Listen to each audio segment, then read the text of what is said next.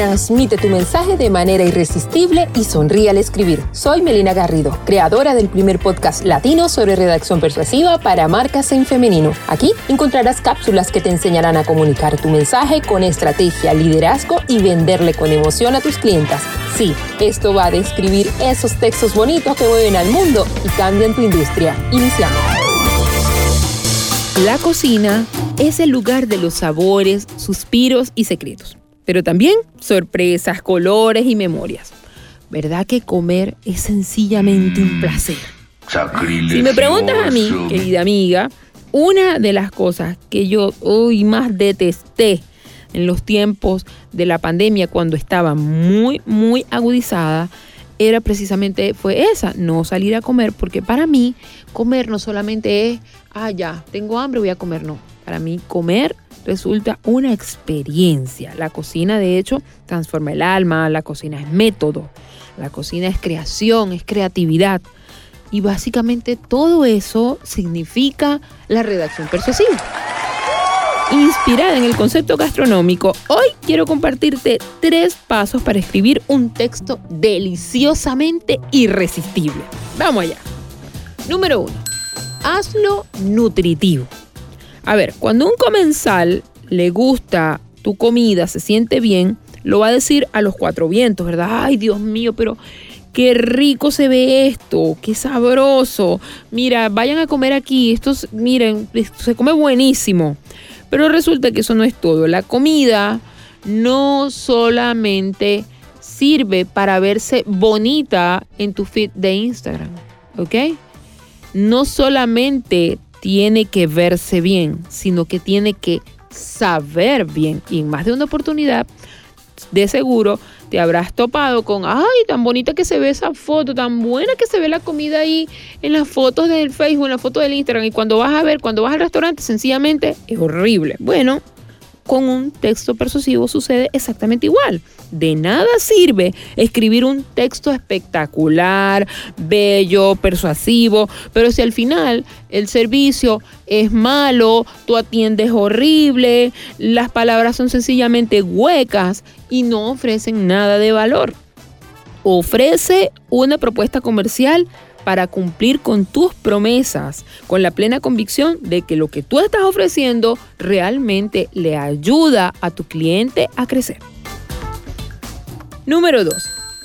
No solamente, la primera era no solamente tiene que verse bien, sino saber bien. Bueno, la segunda está bastante relacionada con esto.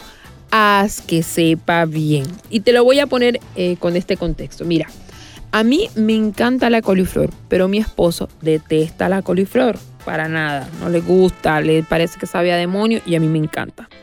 Mismo producto, pero definitivamente diferentes mercados que quieren cosas también diferentes. Es mucho más fácil vender algo que la gente quiere que vender algo que la gente necesita. Por eso es tan desafiante, por ejemplo, vender seguros, seguros de vida. ¿Por qué? Porque lógicamente nuestras necesidades nos empujan a regañadientes hacia ciertos comportamientos, pero nuestros deseos nos empujan de manera salvaje. ¿Ok? Entonces, ¿qué hacer? ¿Cómo, ¿Cómo hacerlo? A ver, número uno, escribe entonces para las personas, en, utilizando este ejemplo, que le gusta la coliflor. Ya, yo escribo solamente para la gente que le gusta esto, la coliflor. O si no, entonces vende la sopa de coliflor, por ejemplo. Ok, tiene vitaminas, minerales, la fibra de la coliflor, pero sabe más a sopa. De hecho, a mí me pasa con el plátano. Yo no lo consumo en forma de fruta, sino que lo hago en batidos, con leches, merengadas, preparaciones y postres. ¿Ok?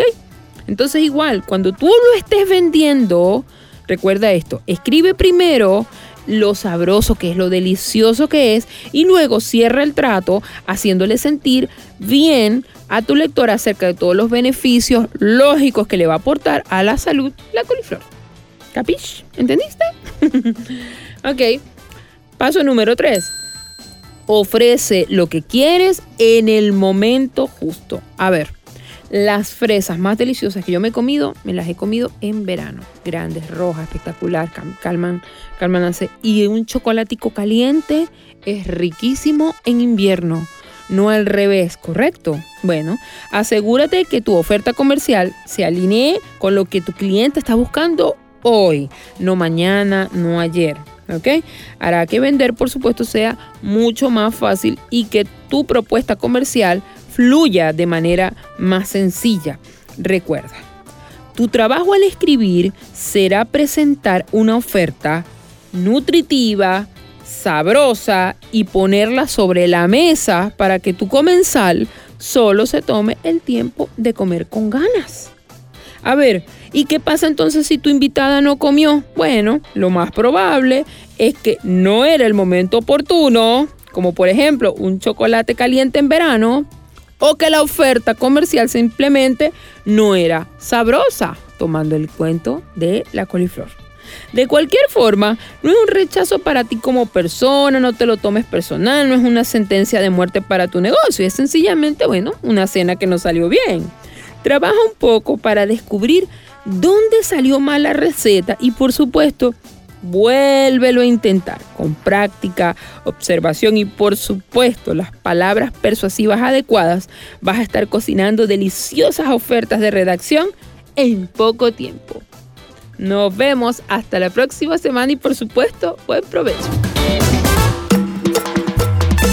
Hasta aquí otro episodio de Sonríe al Escribir. Si te gustó, te invito a seguir mis contenidos desde melinagarrido.com, compartirlo en tus diferentes redes sociales y mencionarme. Estaré deseosa de verte allí aprendiendo a escribir para vender. Te espero en el próximo capítulo.